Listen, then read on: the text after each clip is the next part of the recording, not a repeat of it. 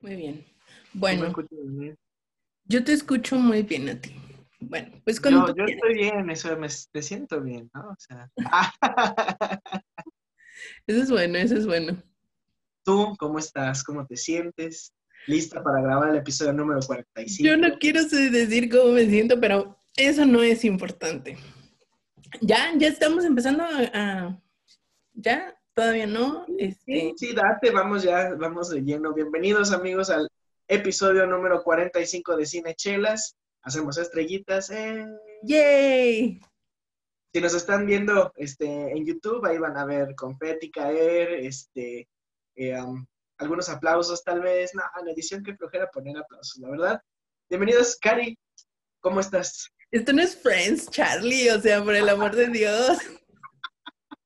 Ya, si llega el momento en que seamos como Friends, sabemos que... Esto no es Friends o WandaVision, ¿no? Donde son las escenas más forzadas de, de este, de, público eh, falso que he visto en mi vida. Pero no vamos a hablar de WandaVision, tengo muchas noticias al respecto, pero este, el día de hoy tenemos un tema que Karina ha querido traer al podcast ya desde hace mucho, mucho tiempo, y, este, y no es que yo no se lo haya negado. De di la verdad, Charlie, di la verdad. No, en absoluto. En absoluto, en absoluto. Solamente que como que lo fuimos pues pasando hasta el final de, de nuestra programación y bueno, este, finalmente venimos a hablar de uno de los géneros más importantes y yo me atrevo a decir al género número uno, al género abuelito que le dio casi casi vida al cine, que es el documental. No te vayas porque esto es Cinechelas. Ya comenzamos. Bienvenidos. ¿Qué les sirvo? Claro. Las Cinechelas. Las Cinechelas, con Karina Mejía y Charlie Acevedo. Aquí hablamos durante una hora. Mm, o dos, a veces más. De cine, sus géneros. Directores, actores, la cartelera. Las que nos gustan, las que odiamos y por supuesto... De chelas. Quédate, porque de que hay chela y hay tema, lo hay.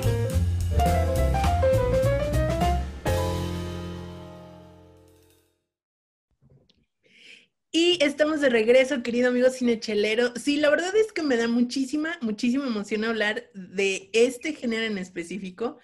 Sin querer queriendo, yo creo que todos hemos sido fans de algún documental en la vida. A lo mejor no sabíamos que era documental en ese momento. Pero como bien mencionaba Charlie al principio, este es uno de los géneros más, más importantes para el mundo del cine. Nada más, así, nada más y nada menos porque fue el primer género que existió en la vida. Exacto.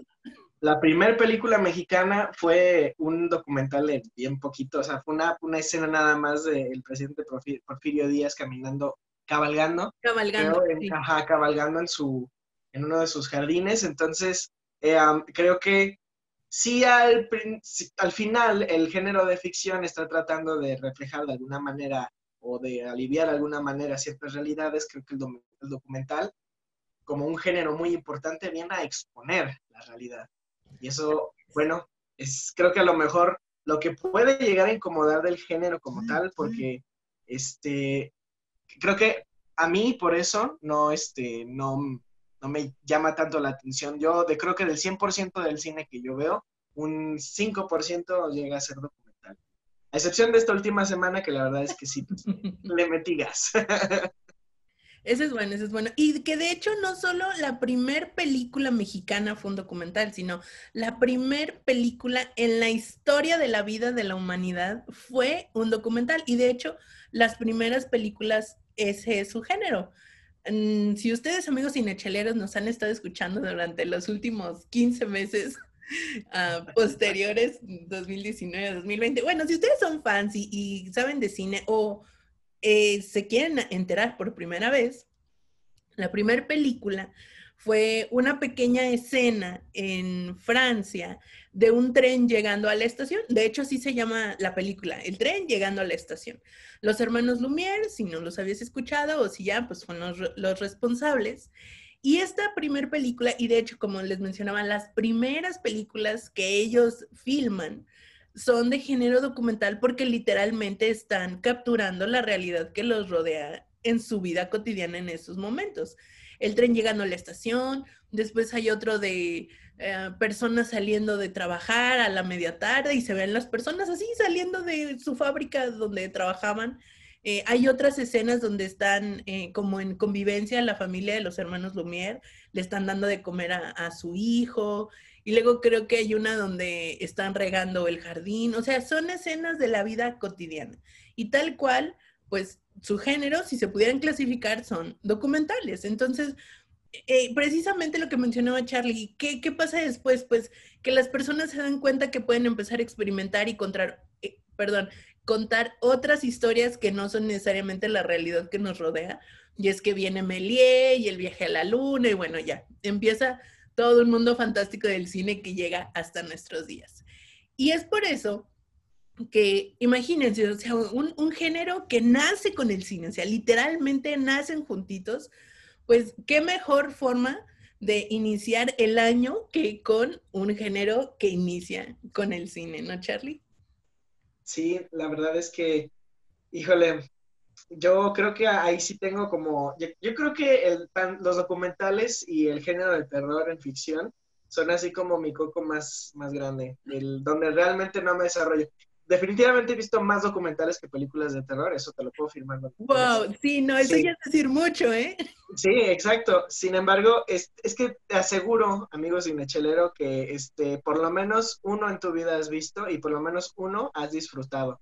Y el día de hoy traemos una, un playlist que este, ojalá empieces ya esta tarea durante este, este mes y te pongas a ver documentales ya. Porque hay, creo que los documentales, una cosa hermosa de eso, es que a lo mejor, no sé tú, Charlie, cuando éramos niños lo teníamos como catalogado como el documental de los animales, el documental de la tierra, el documental de eh, las civilizaciones antiguas, o sea, como que estaba muy ligado o muy pegado a una cuestión de educación, que pues sí, los documentales nos ayudan, nos, nos enseñan, nos educan, pero estaba como muy, con un perfil como muy escolar, ¿no? Pero hoy en día el cine y sus creadores nos han demostrado que los documentales están en cada rincón de la vida y te aseguro que dime un tema y te encuentro un documental chido que puedas ver al respecto, porque pues es inevitable.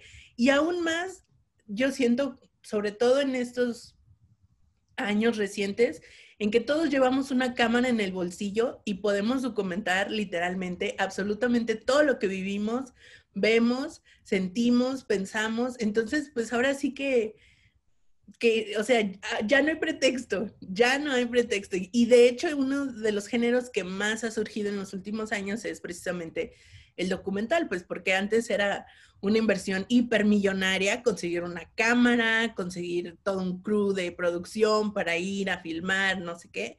Y ahora, pues, em, afortunadamente o desafortunadamente, depende de cómo lo vean, pues se ha hecho mucho más accesible todo este tipo de tecnología y recursos entonces, digo, digo eh, desafortunadamente porque habrá personas que dirán, ay, pues traer una cámara en la bolsa no te hace cineasta o no te hace fotógrafo. Y sí, estoy de acuerdo con eso, pero también abre la posibilidad a que una persona que jamás se lo planteó, lo pensó, pues el día de hoy ahí lo tienen, ¿no?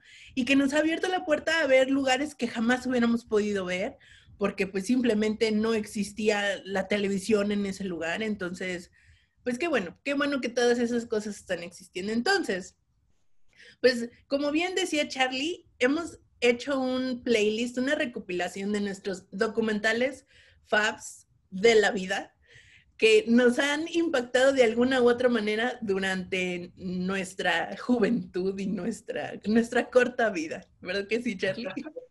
Sí, pero antes, lo primero, antes de entrar al calor de la conversación, pues quisiera que ya habláramos de esta otra parte del, podcast, pues que no puede, no puede, no puede faltar.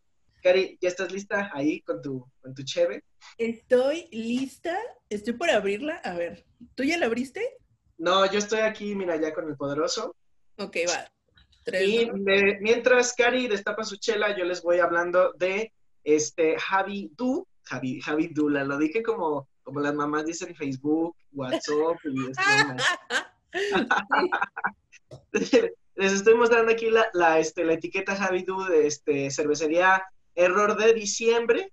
eh, pueden ver ustedes una eh, muy padre ilustración de, este monero llamado Antonio Elguera, que es este precisamente uno de los colaboradores más importantes de eh, este, Cervecería Error de Diciembre. Todas las etiquetas de Error de Diciembre, creo que aquí en Cinechelas no habíamos hablado de ellos, este, tienen la característica de que hacen un, pues lo que hacen los moneros, ¿no? Precisamente eh, a mofarse de los personajes que están marcando la historia. Y, uh, y pues en esta la escogí porque realmente ya probé casi todas las de error de diciembre. Las pueden este, encontrar ahí en, en este, charlichelas, arroba este charlichelas en este, Instagram. Y esta justamente no la había probado, Javi Duque. Es pues una Red Ale que vamos a probar. Y bueno, vamos aplicando el método pause, pause, pause, pause. Entonces ya paramos, hicimos, de hecho, por ahí una pausa, tuvimos un pequeño problema técnico. Y este, vamos a observar. Para hacer una red ale, honestamente, si lo pongo contra luz, sí veo ese rojo, sí lo veo definitivamente. Pero sin luz, a lo mejor lo veo demasiado cobrizo y de repente me engaña y puedo, no sé, pensar que si no supiera que es una red ale, me atrevería a decir que es una Dunkel, algo este, distinto. En el aroma, vamos a patear, también es muy maltoso, de hecho, de repente me, me, engaña y creo que es de trigo, pero no lo es, ¿no? Este, ¿Tú qué opinas, Karen, por ahí? Uh, para mí no está tan red como me gustaría. Creo que hemos tenido, porque ¿cuál probamos en Navidad? Que también era red, pero esa era Imperial Red.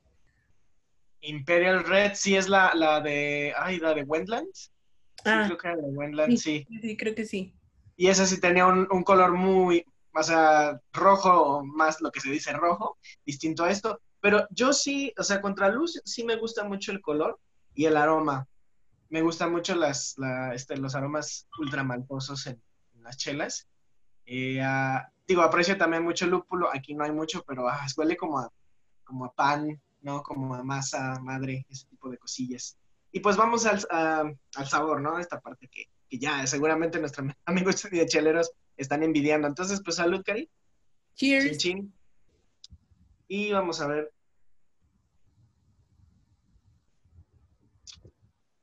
Es intenso. Sí. Se siente ligeramente ahumado, pero y creo que lo que más predomina es el dulce de la malta caramelo que está un poquillo tostada. Entonces, Está, está dulce. chamuscado. Es un... Chamuscado. ¿Tú cómo lo llamarías? Este, electrizante. Ah. A ver, sí. si, nos, si nos escuchan y adivinan, por favor, vayan y díganos que, a qué película estamos haciendo esta referencia. En arroba sí. Oye, ya no hemos concursado en Adivina Disney. ¿Te acuerdas? En, en Instagram Ah, había sí. un canalito. que Ya, creo que ya no ponen los concursos y creo que pues ya le ganamos a todo Instagram. Entonces... Así Pero fue. bueno, amigos, en resumen, eh, la chela que estamos tomando el día de hoy, que es de cervecería Error de diciembre, es una Red Ale, que a mí sí me está engañando. Estoy pensando que no sé por qué en algún momento estoy, o sea, como, como que es otro estilo, como Sí. que, ajá, es- está, está muy engañosa, pero está, está rica. De hecho, este, pues ya mm, como para terminar una, una cena y echar este, un par de cervezas después de una cena fuerte, una comida muy fuerte, yo creo que esta es una buena opción. Este, y bueno, yo creo que lo que más me gusta, se los decimos al final del episodio porque, ah, bueno, no me quiero adelantar. Entonces vamos a hablar de documentales. Alex, Alex, Alex, Alex, Alex. Muy bien. Entonces, este es como en otras ocasiones, un top 3. Entonces vamos a hablar de top 3, sí. Vamos a hablar entonces de la opción que este no llegó a la segunda ni a la primera, pero llegó al podio. ¿Quién quiere empezar? ¿Tú o yo, Cari? Cari. Los caballeros primero, por favor. Los caballeros Reto primero, Número está muy amable. 3. El documental número 3. Pues yo voy a poner este, en mi parte número 3 un documental de un director muy famoso de documentales. Si tú fuiste compañero nuestro en la preparatoria UNIVA, seguramente lo viste más de una vez. Estamos, estoy hablando de Michael Moore, que es el irreverente director de documentales este, americano. Y uh, este definitivamente no es su mejor documental, no es el que expone eh, este, casos más ah, como ácidos de su país, porque básicamente a eso se dedica. Sin embargo... Que lo, lo, hizo más famoso, ¿no? A otros documentales. Sí, claro, está ahorita el, de Colombia, este, creo que es el único que se me viene ahorita a la mente. Pero este que, del que voy a hablar es mi favorito de él y se llama Where to Invade Now o A dónde invadir hoy. Que este, básicamente se trata de él yendo a otros países con la bandera de Estados Unidos, yendo a conquistar, y estoy haciendo así como este, comillas, porque va y estudia ciertos aspectos que él considera que en Estados Unidos pueden mejorar. Entonces dice que va y se roba ideas, ¿no? Entonces viaja por Europa, este, una buena parte de Europa, y pues lo hace obviamente al mero estilo de Michael Moore, con mucho humor negro, con este, mucho sarcasmo, eh, de repente lo hace incómodo a las personas que está entrevistando, al, este, de los temas de que está hablando, lo hace muy, muy, muy incómodo y creo que eso es lo que más me gusta de ese documental. Mi sección favorita tal vez puede ser la que graba en Francia, cuando em, empieza a hablar como del no, es, no sé si el sistema educativo, pero por lo menos la, nada más de algo tan sencillo como la hora de lunch en, este, en las escuelas, lo compara este, entre Estados Unidos y Francia pues definitivamente hay este, una gran diferencia. Se los recomiendo, este creo, bueno, yo recuerdo haberlo visto en Netflix, seguramente por ahí lo van a encontrar. Y así tú lo viste, Cari. Pues fíjate que este en específico del que tú estás hablando, Charlie, no lo he visto. El que sí he visto es el que tú bien mencionas, que nos, bien, nos, nos obligaron a ver en la prepa un cierto maestro, como siete veces, todo el semestre fue ese documental, que es Bowling for Columbine, que habla sobre el tiroteo en la Universidad de Columbine, que la verdad el documental está muy, muy interesante. Y como bien tú dices, la irreverencia de Michael Moore no, no te deja solamente como en, el evento. O sea, recuerdo esta entrevista súper icónica que le hace a Marilyn Manson sobre que le, le echaban la culpa a él del tiroteo, ¿no? Y que Marilyn Manson es así como, a ver, o sea, es más fácil culparme a mí que culpar a la cultura de armas en Estados Unidos. Y bueno, un, un, un buen de cosas súper interesantes. Y otro que ubico de Michael Moore es uno que hace sobre el sistema de salud pública en Estados Unidos. No lo he visto, pero sé que está y que también estilo Michael Moore muy irreverente, muy interesante. Pero este me acabas de abrir la duda tremendamente porque, o sea, ¿qué es más irreverente que llegar con la bandera de Estados Unidos? y, y, y, así como, como una metáfora bien real de lo que, pues, el país hace, ¿no? Sí, que como cultura de repente, no, no sé, este, a, lo, mejor nos vamos a perder varios amigos aquí. pero, este, básicamente sí, o sea, y, él, no sé, él, en, sus documentales hay una postura muy, muy firme, ¿no? De que ese, ese típico American ya, ya no es un sistema que le esté funcionando al país. Y ahorita es muy vigente, ¿no? O sea, todo lo que está sucediendo desde ahorita principios de, año, este, con el, eh, traspaso hacia el, consulado, está, está muy, muy cabrón. Pero bueno, vean, vayan, véanlo, este, búsquenlo. Eh, ah, si no, creo que el trailer, hay, hay algunos clips en YouTube que se puede, pueden dárseles una idea de por dónde va el documental para que, para que le echen un ojo. Y, eso fue Sí, que de todos modos, si hay enlaces a los documentales, si están disponibles en plataformas, tú ya sabes, amigo cinechelero, que ahí en ese link envío de nuestro Instagram, arroba cinechelas, te lo vamos a dejar completito. Toda la información de la que hablemos en este episodio, enlaces para ver los documentales, más información, etcétera, etcétera. Ahí tú lo encuentras para que la experiencia sea completa, 3D, 360, VR. 360, 4K, este. Exacto, exacto. 4DX, no, no, te creas, creo que no. Ese ya va a estar cañón. Ese sí es un temblor de verdad, no somos nosotros. pues bueno, Cari, ¿cuál es tu documental número 3?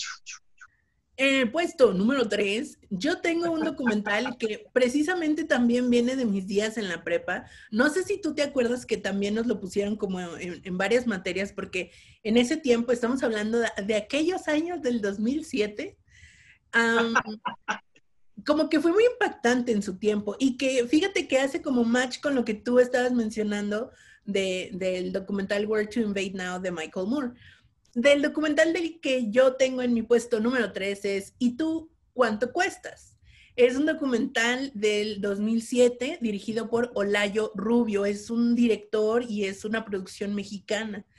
Y a mí la verdad es que me impactó mucho por el formato en el que está hecho este documental. No es un documental que sale, o sea, sí sale y habla con las personas, pero más que nada es como una construcción de ideas. Él utiliza los recursos cinematográficos y, te va presentando una serie de, argumentos hasta decirte, ¿sabes qué? Pues si creías que no tienes precio como persona, pues déjame decirte que sí tienes. Y hace toda una investigación, o sea, la parte como filosófica y un poco cínica, contrastada con la parte social en donde dices, pues sí, es que hay personas en la sociedad que valen más que otras. Y hace esta referencia en específico al hablar de todo el movimiento de migración que hay de Latinoamérica y México hacia Estados Unidos y pues el impacto cultural que esto tiene en las dos naciones y en los dos territorios, ¿no?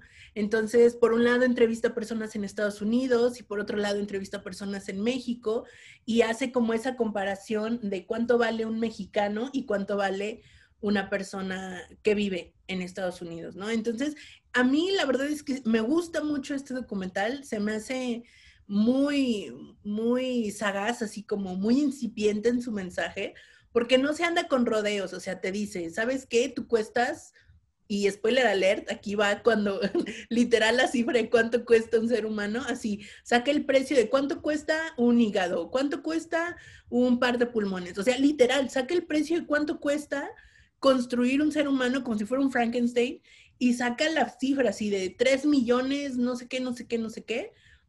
Y ahí está, así como, ah, pues eso vales, amigo, así como, pues si creías que eras invaluable, así como, pues déjame decirte que no. E, en, en, ese discurso, ¿no? Y se me hace muy interesante porque en ese, en ese tiempo, en el 2007, yo siento que era un documental que se atrevía a decir a voz alta cosas que a lo mejor otras personas sabían o, era como un secreto a voces y nadie lo, lo, decía como en voz alta, o sea, nadie salía a decir, a ver, ¿qué onda con esto, no? Entonces, para, para las pequeñas personas que éramos en ese entonces, 15, 16 años, yo creo que sí fue como una influencia importante, ¿no? Porque lo que venía mencionando al principio, no se trata de un documental que te habla de, de la naturaleza y los animales, o sea, que también hay documentales buenísimos que hablan de eso, sino más bien te lleva como, como a zonas como de análisis, como de sociedad, de cultura, o sea, de cosas que no es como, como tangible, habla como, como más como de como de conceptos abstractos que tú tienes que echar a andar la maquinita en tu cabeza como para decir, oye, es que sí es cierto o no, ¿sabes qué? No, no estoy de acuerdo con eso. Entonces, eso se me hace muy, muy interesante de este documental. ¿Tú te acuerdas, Charlie, de él? Honestamente, no, no me acuerdo. Creo que este es el tipo de cosas que de repente como que se desvanecieron con mi, con mi memoria escolar. Creí pero... que decir tu juventud, pero qué bueno que no dijiste eso. No, no, mi juventud aquí la traigo, mira, veme. No, este, sin embargo, creo, es lo que ya te estaba diciendo hace rato, ¿no? Que creo que algo muy importante, además de lo que ya dijiste de los documentales, es que, pues creo que no hay nada más incómodo que verla así, que ver, que ver la verdad, ¿no? Este, eh, de, la manera más, más cruda, ¿no? Y no estoy haciendo, no estoy haciendo ningún preludio a este, la cruda verdad de este, este Al Gore, porque pues no vamos a hablar de ese documental aquí. Sí, también es un documental, de hecho. Que también es uno, sí, también es uno que vimos en la prepa. Pero este, diferente a, por ejemplo, me pongo a pensar en las películas de Spike Lee de los últimos años. Perdón, ahorita Spike Lee, ustedes saben, amigos cinecheleros, es así como mi, tema. Pero me hace pensar en el final de este, El infiltrado de Ku ¿no? Que eh, toda esa película, pues, es, eh, es ficción y hablamos de ficción y la historia es muy interesante y de repente se siente real porque podría ser, eh, pudo haber sido real, pero este, hay una parte del final que se corta justo después de que se acaba la ficción, donde nos pintan escenas de, de, de, lo contemporáneo, lo que realmente está pasando. Y Spike lo ha hecho en, los últimos, en sus últimas películas, así como de, ok, ya te conté esto, pero esto es lo que está pasando, cabrón. Entonces, este, así como que mm, es, es importante que como personas nos cuestionemos nuestra vida cotidiana para poder mejorar de alguna manera, ¿no?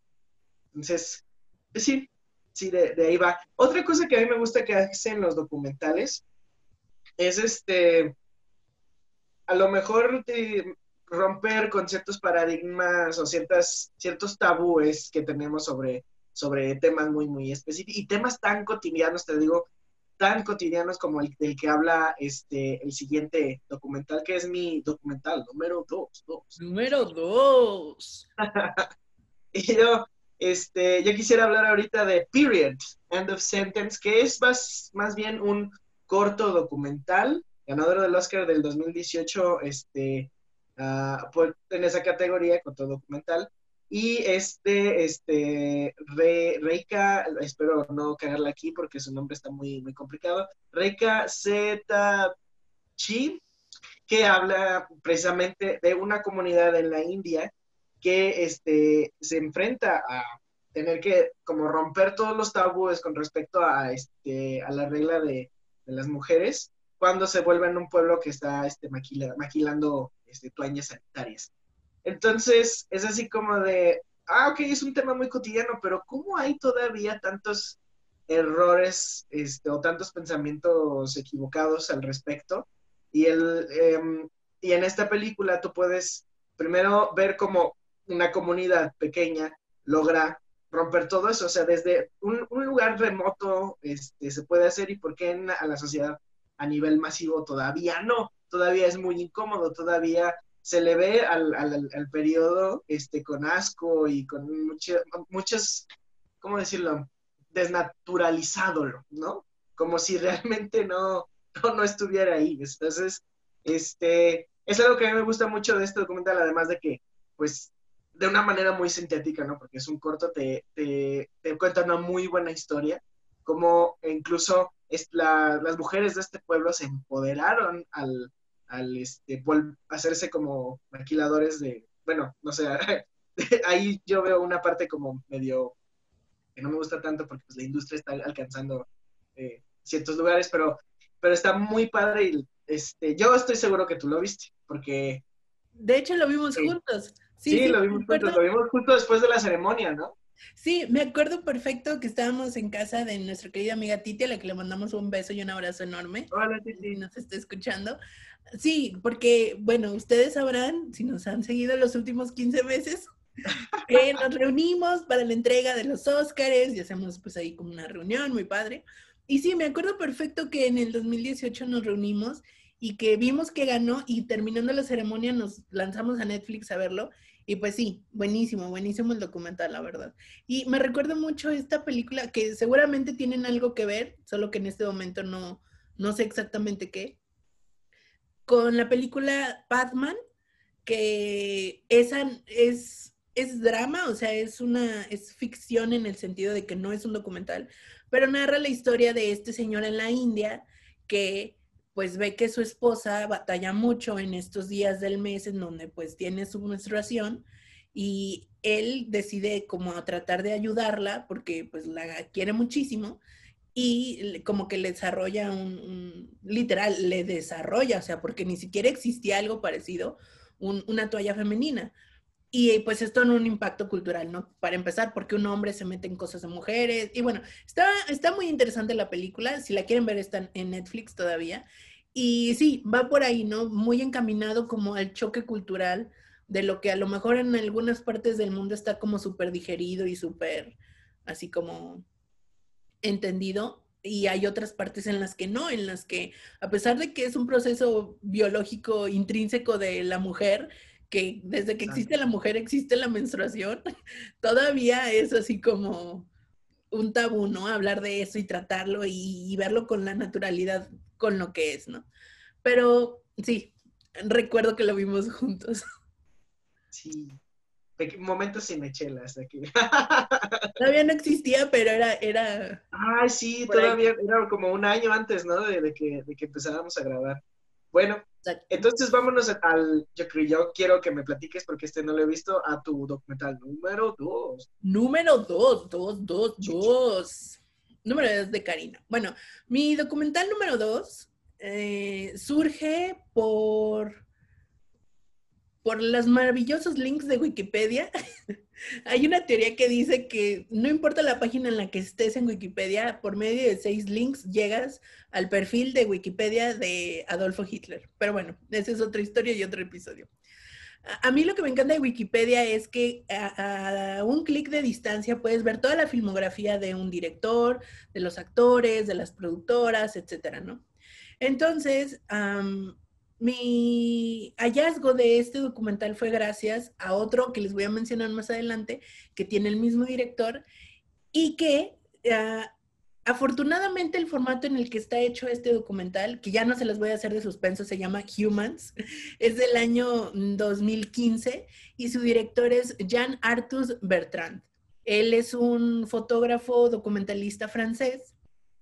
Y lo interesante de este documental es que eh, en un 90% del documental, lo único que vas a ver es una persona con un fondo negro y esa persona te está narrando un evento de su vida.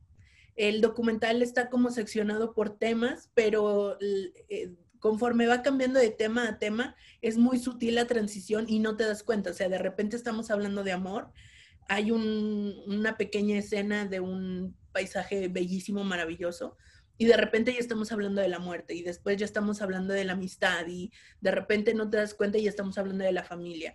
Y todas estas entrevistas que hace el director son de personas literal de todos los rincones del mundo. O sea, tú vas a ver todos los perfiles, todos los tonos de piel, todas las texturas de cabello, eh, todos los tipos de creencias también. Y es muy interesante porque, por ejemplo, el director pone primero a una persona que está a favor del, del terrorismo talibán, porque él es parte de, esta, de, esta creencia religiosa, porque así, así lo plantea esta persona.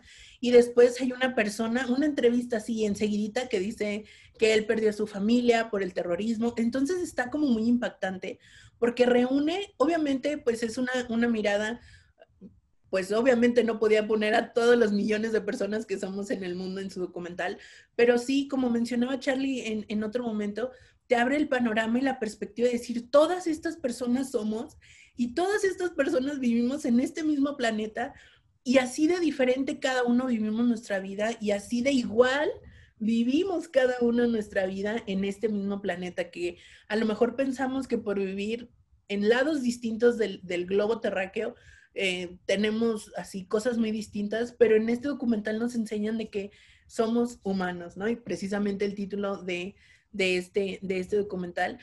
Yo eh, tenía así como una idea de por dónde iba porque al, al ser como, como entrevistas, estar fragmentado, es muy fácil viralizarlo en redes porque mm, recuerdo que subían como pequeños fragmentos de las entrevistas, entonces era como muy interesante y veías dos, tres minutos de la entrevista y te quedabas enganchado. Recuerdo esta historia que de hecho no sale en documental, pero sí es muy famoso este clip en redes de esta señora que narra que pues ella era una niña cuando estaba en los campos de concentración.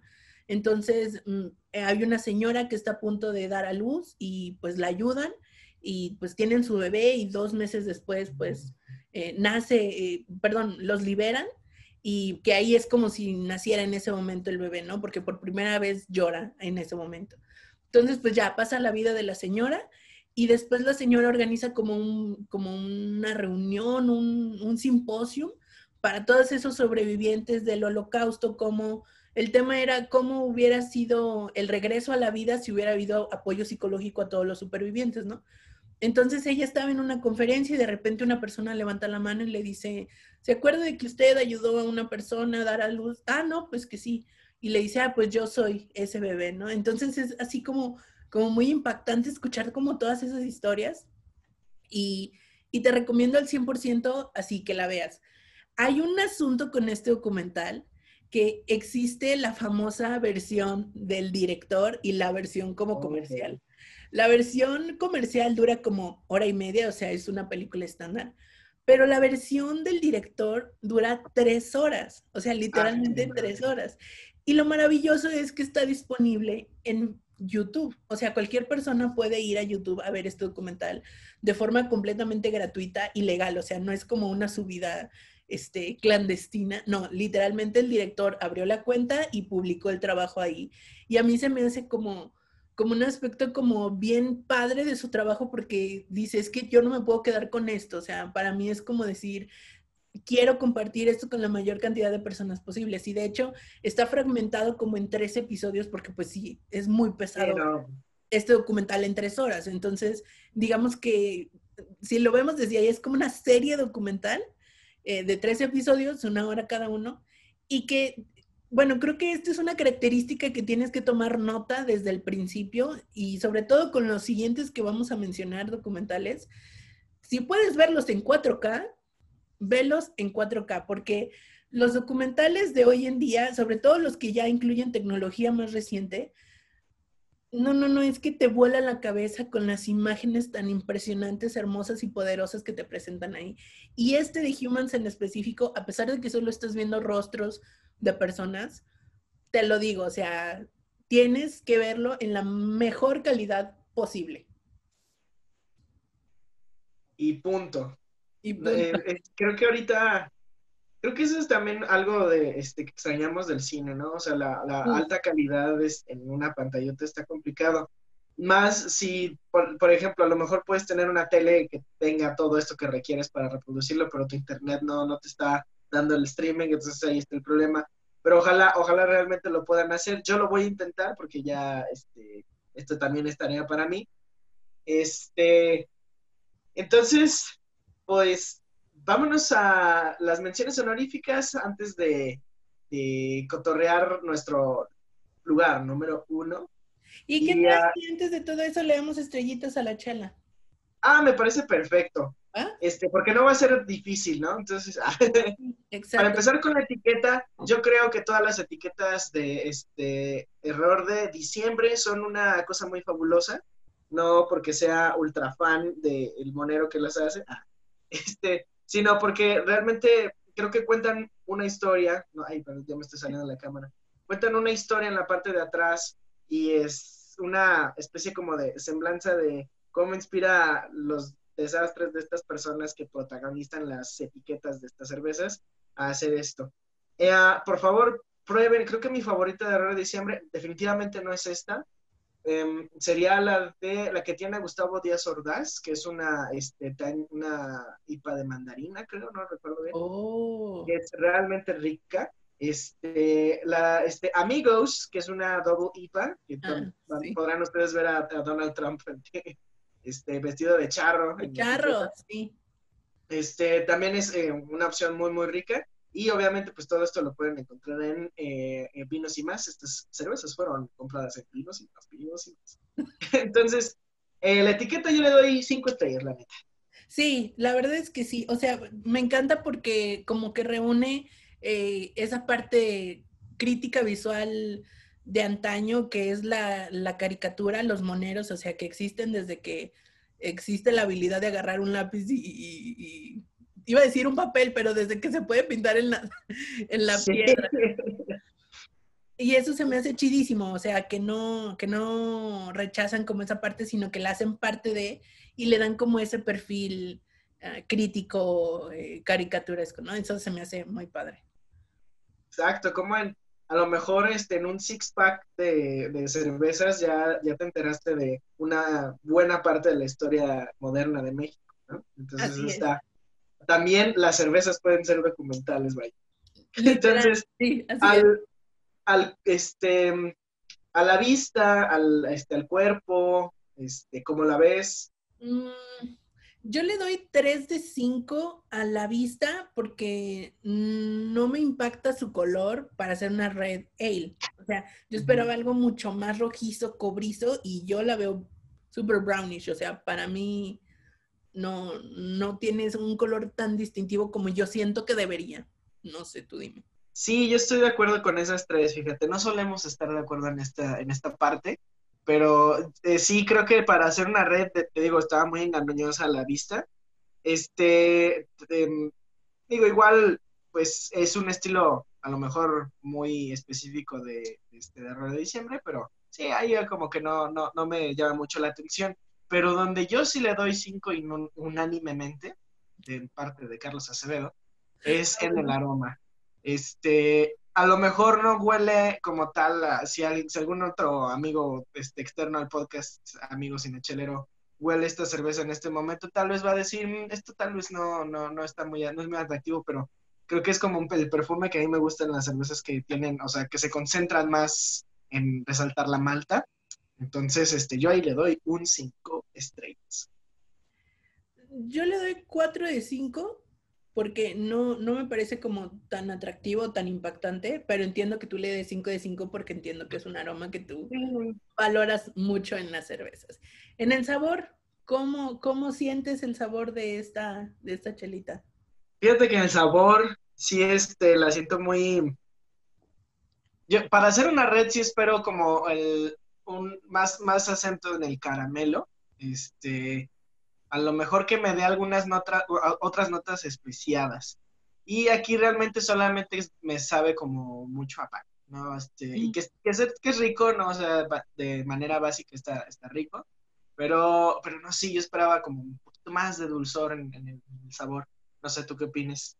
Ah, fíjate que yo la siento como muy ligera, o sea, como que ni siquiera le alcanzo a detectar como un sabor eh, distintivo, o sea, para mí sabe incluso así como casi lager, o sea, está como bien realita, ¿no?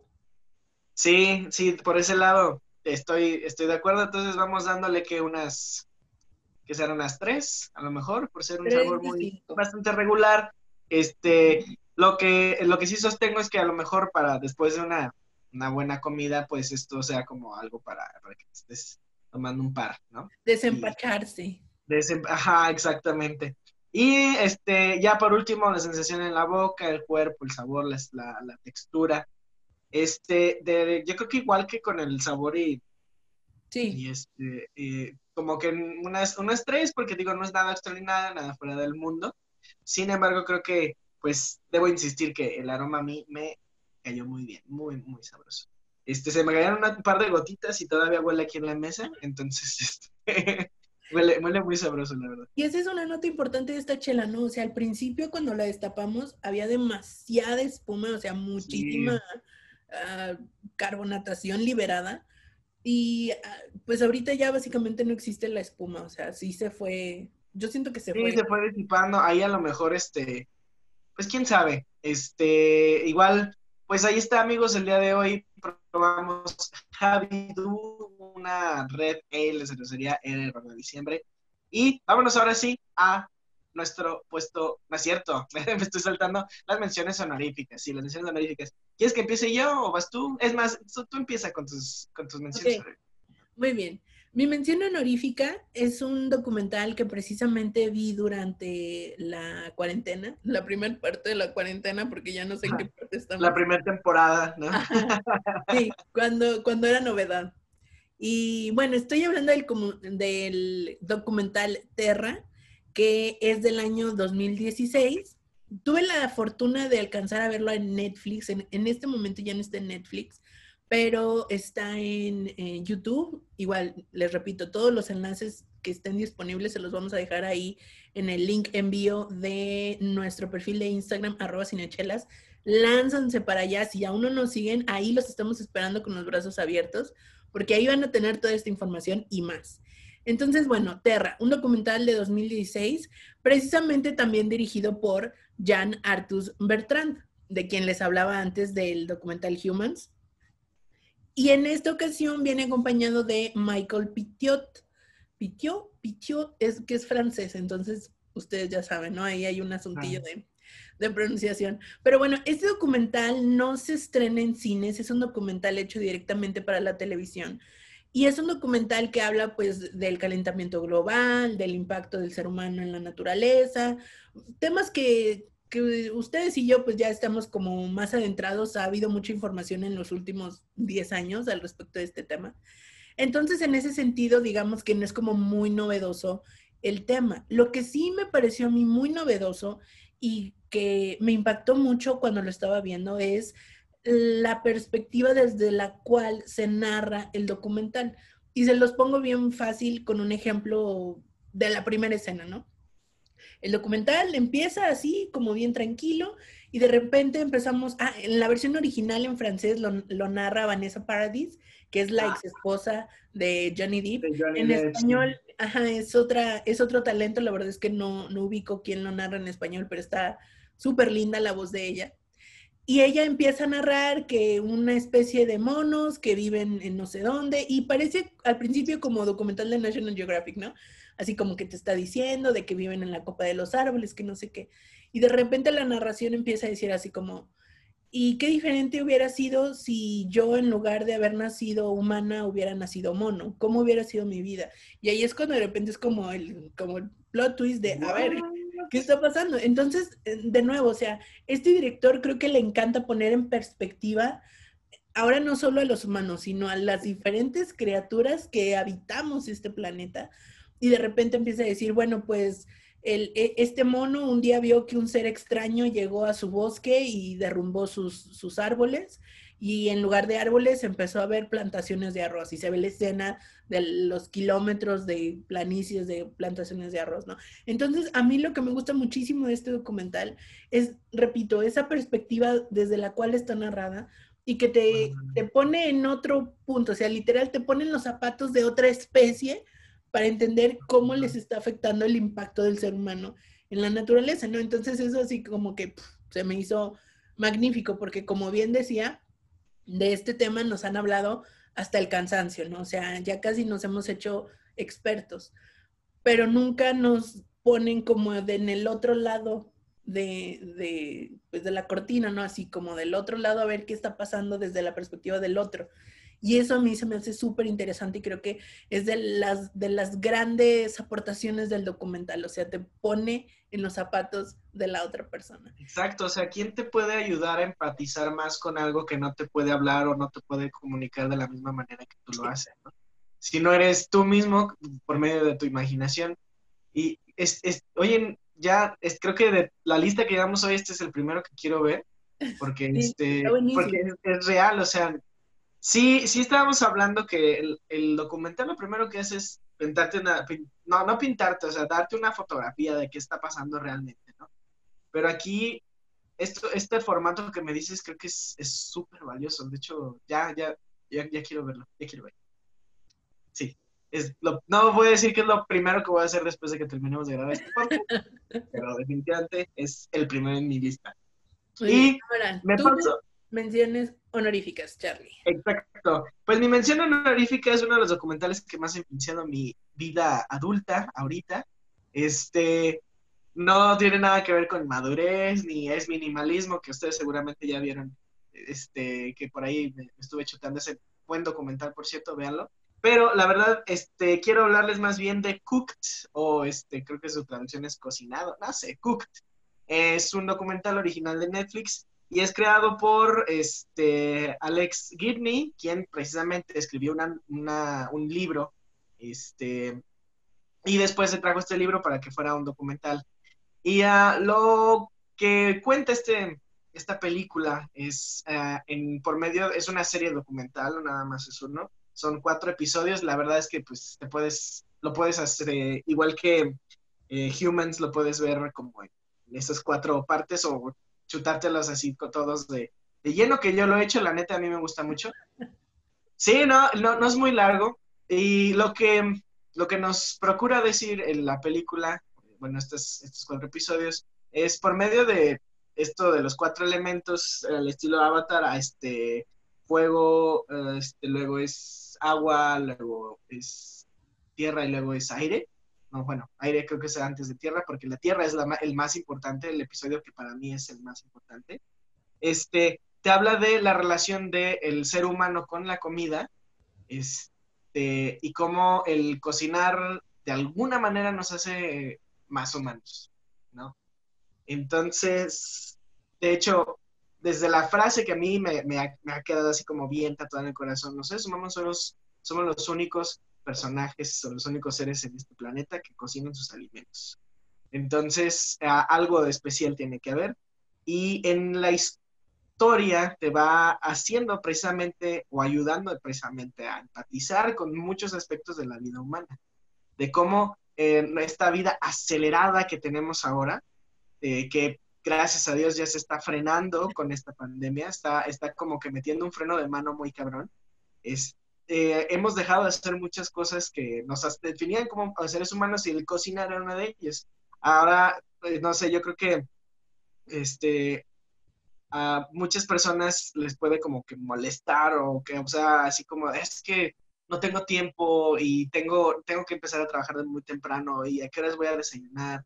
Entonces eh, optamos por comidas que solamente sacian nuestra hambre, que sacian la, la prima necesidad de, de, tener algo en el estómago y dedicarnos a hacerlo. Pero no, porque eso empieza a hablar de, de que cómo se acorta la vida del ser humano y bueno, muchas otras cosas. Em, y bueno, es, yo creo que dentro de, del documental, la forma en que se narra, es, es como un, un, como un, espérate, o sea, todo esto, todo, todo esto, esta rapidez que estás viendo a tu alrededor, páralo un ratito y ponte a, a, pensar en qué, qué, estás consumiendo, ¿no? O sea, qué, qué, te estás llevando a la boca. Es la eh, parte este, del método POS. Exactamente, ¿no? Entonces, es, eh, bueno, creo que no tengo, no quisiera decir nada más. Esto sí está en Netflix, estoy seguro que es de Netflix porque es original. Entonces, eh, vayan, véanlo, échense un par de episodios, les aseguro que les va a gustar. ¿Hay que verlo con la panza llena o con la panza vacía como para decir que aquí me Yo creo que diferente a las crónicas del taco, este, este no te va a dar tanto apetito porque realmente se van como, a veces sí se pone muy como a la química, o este, al, al, proceso, a la historia, o sea, realmente no, no, no te abre el apetito, pero este, yo creo que sí lo tendrías que ver con una mente muy, muy abierta. Ok. Eso sí. Pero bueno. Me, me, imagino que narran como de todos los continentes, ¿no? O sea, no es como de solo un... Sí, exacto. De hecho, no sé, me atrevo a pensar que se va como por continente a cada uno. No, no es cierto, pero, por ejemplo, el primer episodio que es Fuego, este, ah, porque esto está padre, cada episodio se va con una cultura específico que es, que es como, ah, el fuego es la, la, principal herramienta con la que cocinamos nuestros alimentos. Entonces, ¿a quién hace eso? Una este, tribu de, de, indígenas en, en, este, Australia. Ellos eh, queman todo un, eh, toda una parte del desierto y empiezan a salir animalitos, creo que son lagartijas y otras, otras cosas, los cazan y los cocinan solamente echándolos a una fogata, o sea, no les ponen nada, no les quitan piel, no les así es la manera más, ¿cómo decirlo?, más em, básica. básica. del cocinar, que es echar algo al fuego, este, entonces, o sea, de esa manera se va por, este, agua, luego aire, habla específicamente como de de, lo, de los horneados, ¿no? Del pan, de la importancia del pan en el mundo, de los cultivos de trigo. Y el último, que es mi favorito, que habla sobre fermentación, que este, después te, te hace conectar como, este, como persona por la comida hacia el planeta. Entonces está cabroncísimo. Yo no les quiero dar más spoilers, mejor vayan y vean. Y está en Netflix, o sea. Y está en Netflix, o sea, ajá, exacto. Aquí nada más estamos quitándote las excusas, amigos sin chelo. Así es, tienes que ir a pues ver. vámonos ya al evento principal, ahora sí, al número uno, uno. Y como ya hablé mucho, Cari, por favor. Muy bien, el número uno, que para mí es mi documental favorito ever, se llama Samsara. Es un documental del 2011 y está dirigido por Ron Freak debo hacer un pequeño paréntesis para que tú entiendas de dónde viene todo esto, ¿no? Y que de hecho es parte de mis menciones honoríficas también, solo que así como que se me fue el rollo y no lo mencioné. existe una trilogía de documentales que es un estilo visual de documentar que es como un parteaguas, o sea, el documental antes y después de esta trilogía, porque revoluciona la forma de hacer documental. Esta trilogía se llama la trilogía Katsi y está a cargo del director Geoffrey Riggio. Él es de Estados Unidos, es un documentalista de Estados Unidos. Y ahí te va, o sea, la trilogía Katsi es la siguiente. La primera película se llama Koyanas, perdón, Koyanis Katsi. La segunda es Powakatsi y la tercera Nakoi Katsi. Cada una de estas tres películas está en un dialecto ah, de los, ah, los primeros pobladores de Estados Unidos. Y bueno, la traducción, así específicamente de cada uno es Vida fuera de balance, esta primera estrenada en el 83, después Vida en transformación, estrenada en el 88, y la última, Vida como guerra, en el 2002. ¿Por qué fueron revolucionarios estos documentales? ¿Y por qué son un parteaguas en el antes y en el después? Bueno, un documental estamos acostumbrados que tenga un formato muy parecido al reportaje, donde nos narran como un evento o algo novedoso, noticioso incluso, con diálogos, este, como si fuera, como si nos estuvieran, como si estuviéramos viendo una película, ¿no? Literalmente como de ficción, ¿no? Hay una historia, un antes y un después, etcétera. Hay, personajes, hay diálogos, hay pues un voz en off, incluso alguien que nos va narrando la película. ¿Y qué es lo interesante de esta trilogía o cuál es, por qué viene a revolucionar el mundo del documental? Pues porque estas películas son literalmente poesía en imágenes. O sea, los únicos dos elementos que existen en estas películas son una orquestación, que bueno, así, una cosa impresionante, la música es un 50% de la película porque solo tenemos música, acompañamiento por un lado, y por otro lado tenemos imágenes impactantes, impresionantes mm, en modo panorámico de los rincones más escondidos de la Tierra y sus habitantes. Y ya. O sea, es una secuencia de imágenes que a lo mejor ni siquiera tiene eh, unión una con la otra, o sea, simplemente son imágenes. Eh, sí tiene su, lenguaje audiovisual, perdón, aplicado.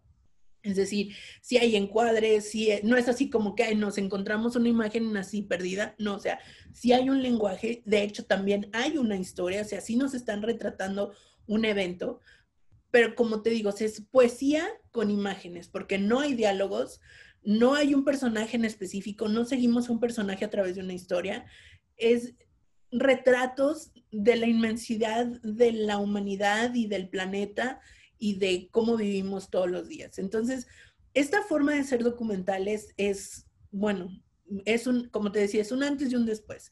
Si tienes la oportunidad de verlos, te los recomiendo muchísimo. Entonces, te doy este parteaguas o este paréntesis previo para poder hablarte de mi documental favorito que es Samsara. Ron Freak es el director de fotografía y composición visual en la primer película de la trilogía Katsi. Estamos hablando de Koyanis Katsi. Entonces él viene con toda la, la, escuela y con toda la instrucción de cómo hacer este tipo de documental y bueno, como te mencionaba, esta trilogía pues ya es del, pues, del siglo pasado, las primeras dos, o sea, 80, 2002 fue la más nueva. Pero esta de Samsara ya es mucho más reciente, por así decirlo, es del 2011. Entonces ya trae un nivel de tecnología que, bueno, es, es lo que les decía. O sea, estos, estos documentales se tienen que ver en Full HD, en la mejor calidad posible, porque vas a poder apreciar así un, un un mundo que tú ni siquiera creías que existía. O sea, hay unas escenas en donde está un grupo de monjes budistas creando un, mandala con arena y puedes ver el detalle de cada granito de arena caer en el piso. O sea, es una cosa impresionante y hermosa, o sea, es muy hermosa. Todas las imágenes que tú vayas a ver desde la trilogía Katsu, pero sobre todo en Samsara, son cosas que de verdad vas a decir, ¿cómo es posible que yo vivo en este planeta y convivo con estas cosas al mismo tiempo? O sea, y como te repito, todo lo que vas a ver en este documental son metáforas visuales, o sea, simplemente la primer secuencia del, del documental de Samsara es una metáfora enorme de cómo los humanos pasamos de ser animales que vivíamos en convivencia con la naturaleza a convertirnos en dioses, o sea, porque el, mismo humano se ha elevado como algunas culturas a ese estatus, ¿no? De que somos dioses vivientes. Entonces, es una cosa hermosa, va por lugares, te digo, recónditos, hasta otros espacios en donde vemos la industrialización de, los alimentos. Es, es muy impactante. A mí me gusta mucho porque puedo hacer muy fácilmente esa conexión con el mundo que vivimos el día de hoy. Y bueno, ¿qué te digo de la música? O sea, es bellísima, es impresionante. Entonces, Samsara 2011 de Ron Freak, que también tiene como que él también está tratando de hacer una, una trilogía, una secuencia. Ah, estamos en proceso. Tiene otra, pero no me acuerdo exactamente en este momento cómo se llama la otra. Creo que es Mantra, mm, algo, algo por el estilo, pero también va como alineado como a ese tipo de, como que está haciendo su propia trilogía Katsi, por así decirlo, ¿no? Pero este en específico, Samsara, es de mis favoritos ever. O sea, puedo verlo una y otra vez y no me canso. Y cada vez que lo veo descubro algo nuevo en esas escenas que te digo. Son bellísimas. O sea, jamás en mi vida he visto escenas tan, tan hermosas, construidas visualmente. O sea, porque sí, o sea, él no está interviniendo en lo que está filmando, pero él tiene una intervención al decidir cómo filmarlo. Si es con esta famosísima cámara Phantom que te permite ralentizar de una manera extraordinaria los eventos. Y que de hecho me di cuenta que algunas imágenes de Terra eh, son capturadas desde el documental de Samsara, ah, como que le pidió prestadas algunas imágenes, porque para conseguir esas cosas que filman es, eh, para empezar, bastante costoso y segundo, invaluables. O sea, ¿por qué no vamos a, mostrar de nuevo estas imágenes que son bellísimas y que retratan eso que estamos tratando de, comunicar, ¿no? Entonces, a mí se me hace un acto muy noble de parte de los documentalistas como prestarse su, su footage, así, su, su trabajo, para complementar el trabajo del otro, porque, o sea, ¿Por qué? ¿Por qué no vamos a contribuir con alguien más y ayuda a, a, esparcir ese mensaje que estamos tratando de compartir, ¿no? Entonces, Samsara, 2011, mi puesto número uno. Fíjate que ya para cerrar con Samsara, yo sí vi ese documental voluntariamente. Alguien ya me lo había este, recomendado y me dijo que lo viera como a manera de meditación. O sea, que no, que no buscara, o sea, que sí buscara obviamente encontrar la narrativa en el documental, pero este, no, no tratar, no, o sea, es que al, final el formato es complicado de apreciar porque no hay un narrador que te esté diciendo así como de ahora podemos ver al mono, ¿sabes? O sea, es algo muy, muy distinto y que, y que simplemente estás viendo imágenes y escuchando música y, este, así como que golpeándote los ojos este, con tanta belleza. Y la mente. ajá, entonces era así como una especie de ejercicio de respiración de ir con el, con el ritmo de la música. Y es, es fue una, una, experiencia muy, muy padre.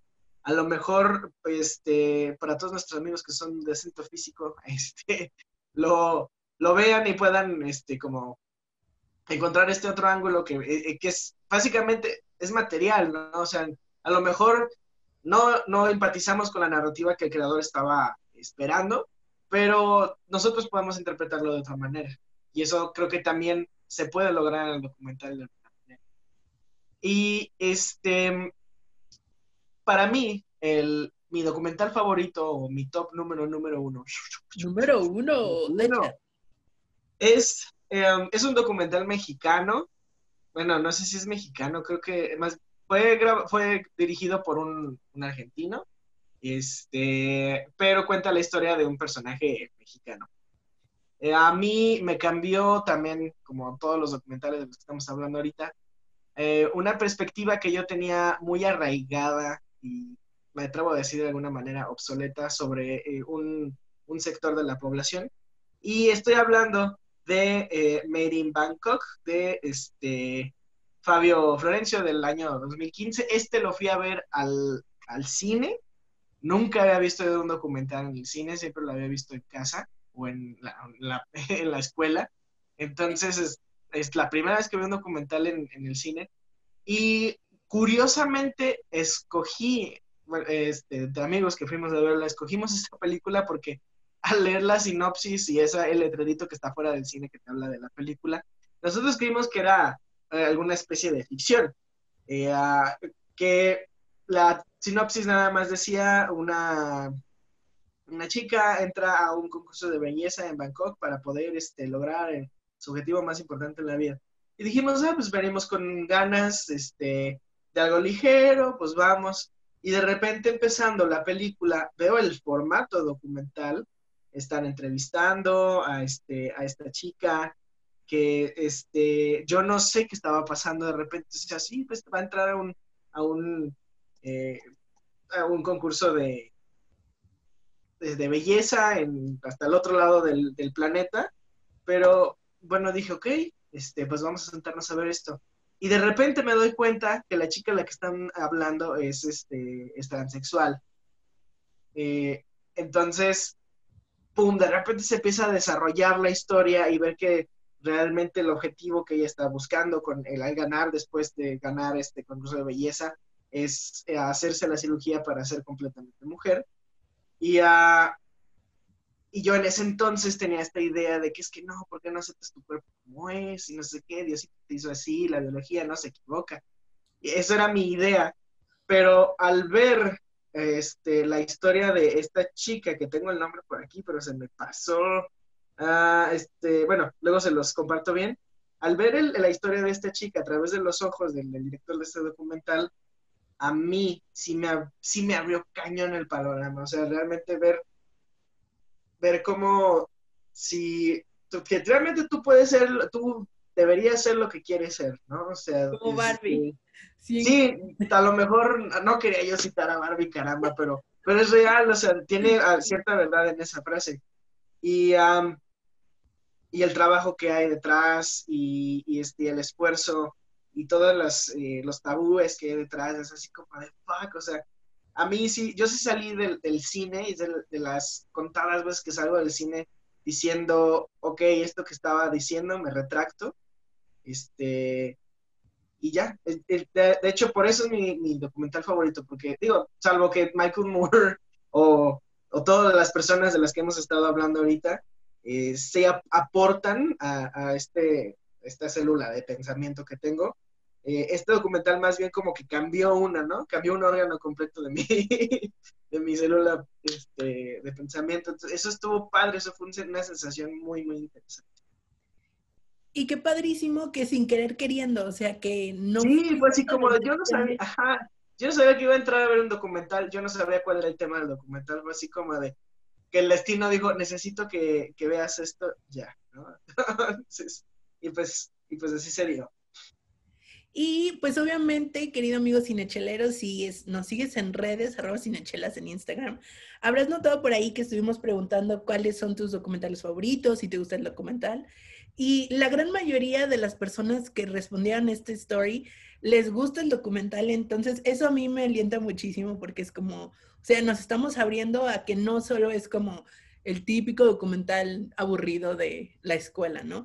Entonces, algunos de nuestros seguidores, sí, exacto, algunos de nuestros seguidores nos compartieron sus documentales eh, favoritos o los más recientes que habían visto. Vamos leyendo lo que nos dijeron, Charlie.